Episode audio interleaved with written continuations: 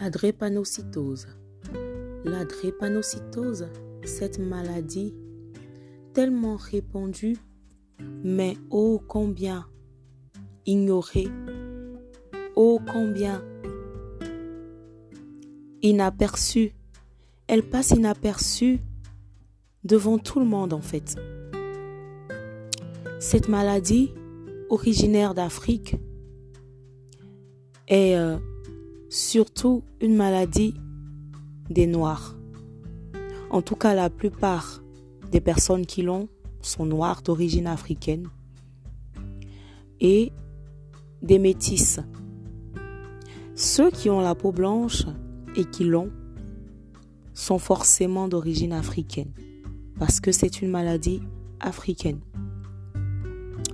Afrique noire, Afrique blanche, tous la drépanocytose.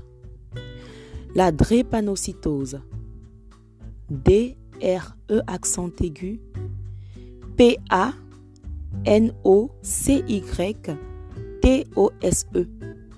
Un mot que j'ai si vite appris dès mon plus jeune âge.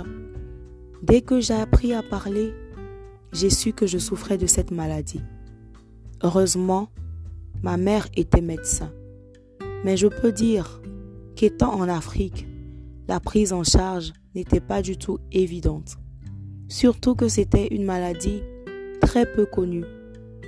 C'est maintenant qu'elle commence à connaître une avancée de manière scientifique en fait. Les recherches en Afrique, en Europe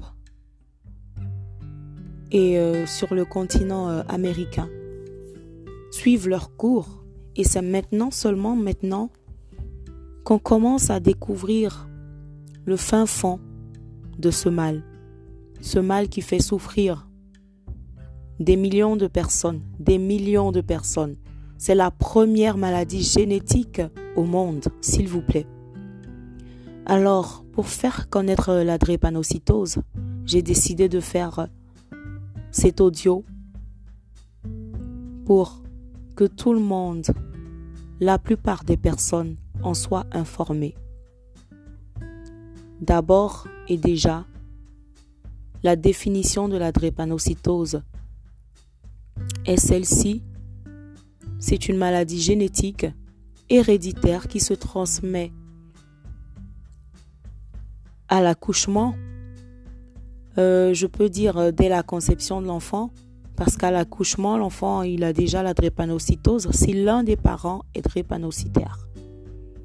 Ensuite, ce n'est pas toujours vérifié, mais il peut avoir des miracles, des personnes drépanocytaires qui arrivent à avoir des enfants sains. Le plus dur, c'est lorsque les deux parents sont atteints de drépanocytose. Alors, ils transmettent la forme la plus grave à leurs enfants ou à leurs enfants. La génétique de la drépanocytose étant un peu plus compliquée que ça, vous l'aurez en image pour ce podcast. Merci et à bientôt pour un autre épisode sur la drépanocytose.